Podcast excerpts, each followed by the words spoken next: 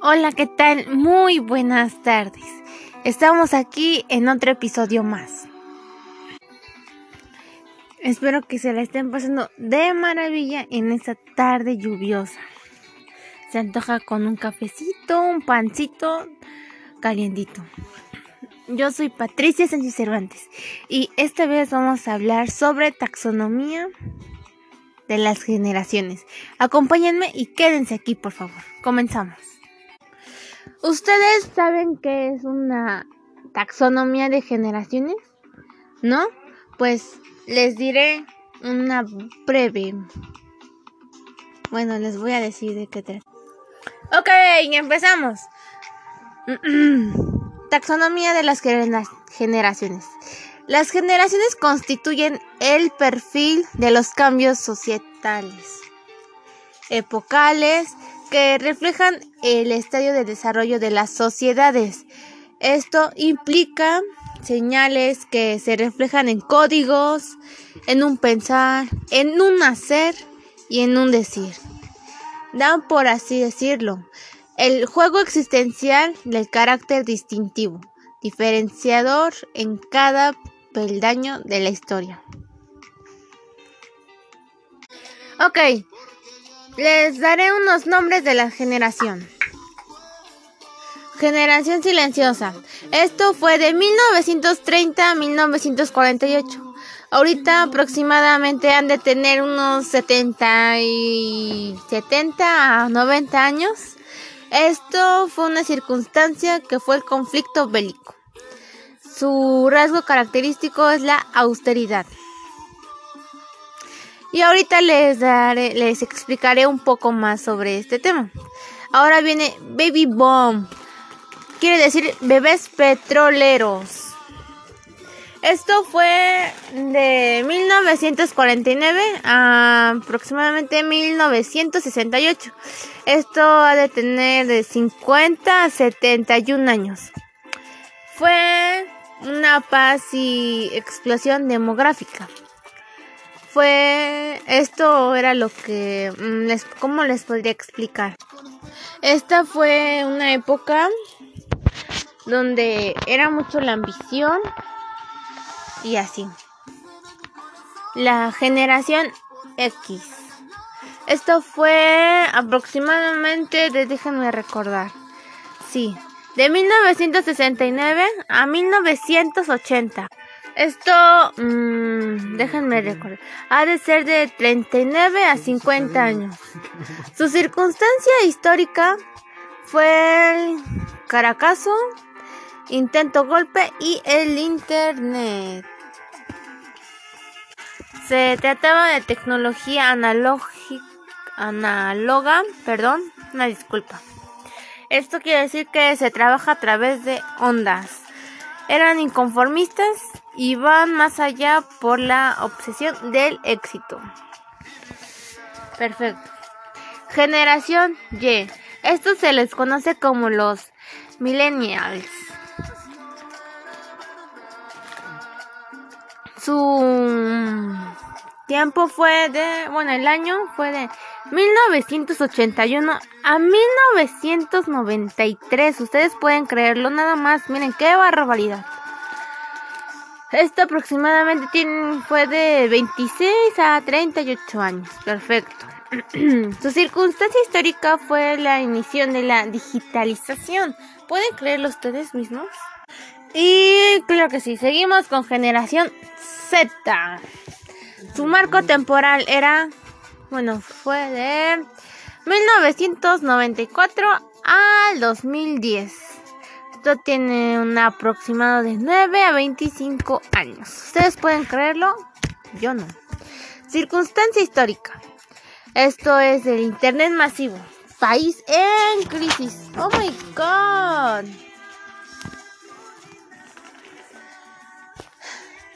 Esta es de la infancia directa en Internet. Estos son de padres, hijos. Sus hijos de padres Baby Bombers, generación X. Empezaremos con Baby Bomber, Bombers. Estos son nacidos entre 1945 y 1964. Son nacidos post Segunda Guerra Mundial. Eh, su nombre se refiere al repunte de la tasa de natalidad de esos años. El trabajo como modo de ser y de existir estable a lo largo plazo adictivo, no necesariamente de lo que aman hacer. O sea, no le dedican mucho tiempo al ocio y la actividad recreativa. Un dato interesante es que las mujeres de esta generación aún se están incorporando al mercado laboral.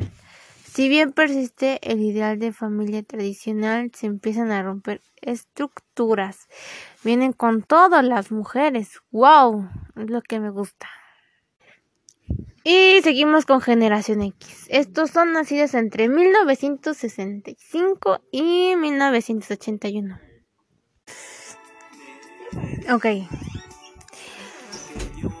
Estudios revelan que los son que las hombres y las mujeres de esta generación X trabajan mucho para lograr un equilibrio. Son felices con sus propias vidas y eso está muy bien. Imagínense si no fueran felices, no sé qué, por qué existirían. También un dato interesante es que son los que vieron el nacimiento de Internet y los avances tecnológicos. Y pues dicen que están marcados por grandes cambios sociales. como una generación en transición. Se les llamó como mm, generación Pride e incluso generación Peterman. A lo que hoy es que pueden hacer convivir equilibradamente la relación entre la tecnología y la vida social activa presencial. Tienen participación dentro de los eventos de su comunidad y eso está súper bien. Y estos son los que están más propensos a estar empleados.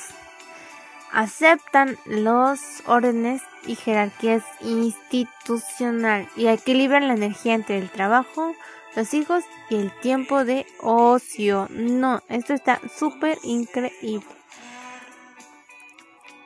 Estos son los padres de los millennials. Hacen esfuerzos adaptativos a la que vertiginosidad de la generación que sigue. Seguimos con la generación que pues, millennials. Estos son nacidos entre 1984. Ah, no, perdón, perdón, una disculpita. 1982 y 1994. Súper adaptados a la tecnología. La vida virtual es una extensión de la vida súper real.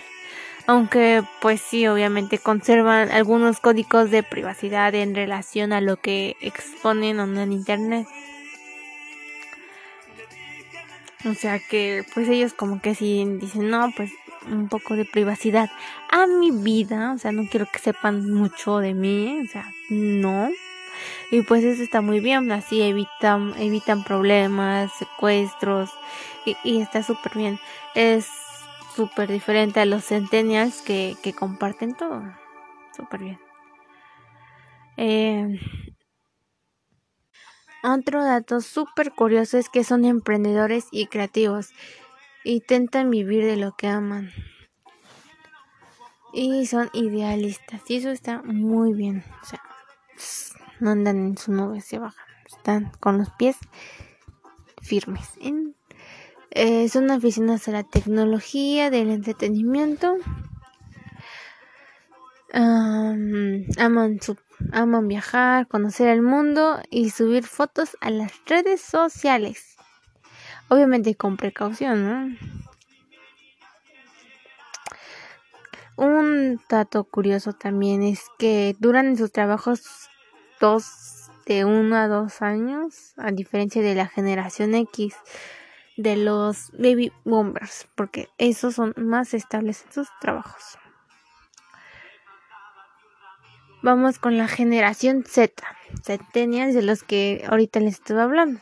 Estos son nacidos a partir de 1995 hasta ahorita. esta fecha, 2021.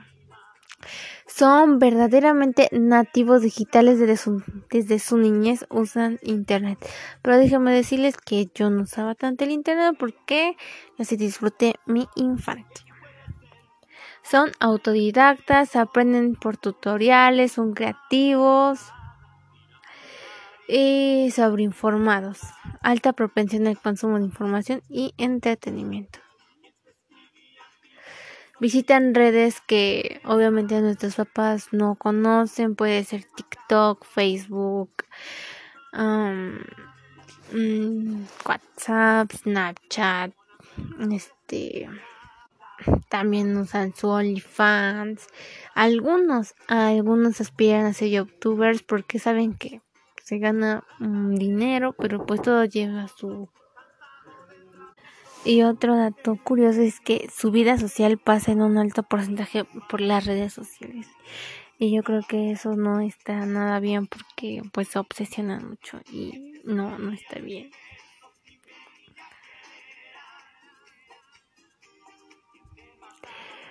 Otra cosa es que su éxito se mide en compartidos en likes, en muchas cosas y, también eso está un poco mal porque eh, no accedieron a la vida laboral todavía, mm, pero se observa que les preocupa encontrar una vocación acorde a, pues, a nuestros gustos, ¿no? Conocerse a sí mismos y aceptar las diferencias en un mundo cada vez más globalizado. Yo siento, bueno, sí, obviamente, ¿no? Pertenezco a la generación Z. Esto es todo y muchas gracias por acompañarme una vez más. Nos vemos a la próxima. Me despido y muchas gracias. Buenas noches, descansen. Hasta luego.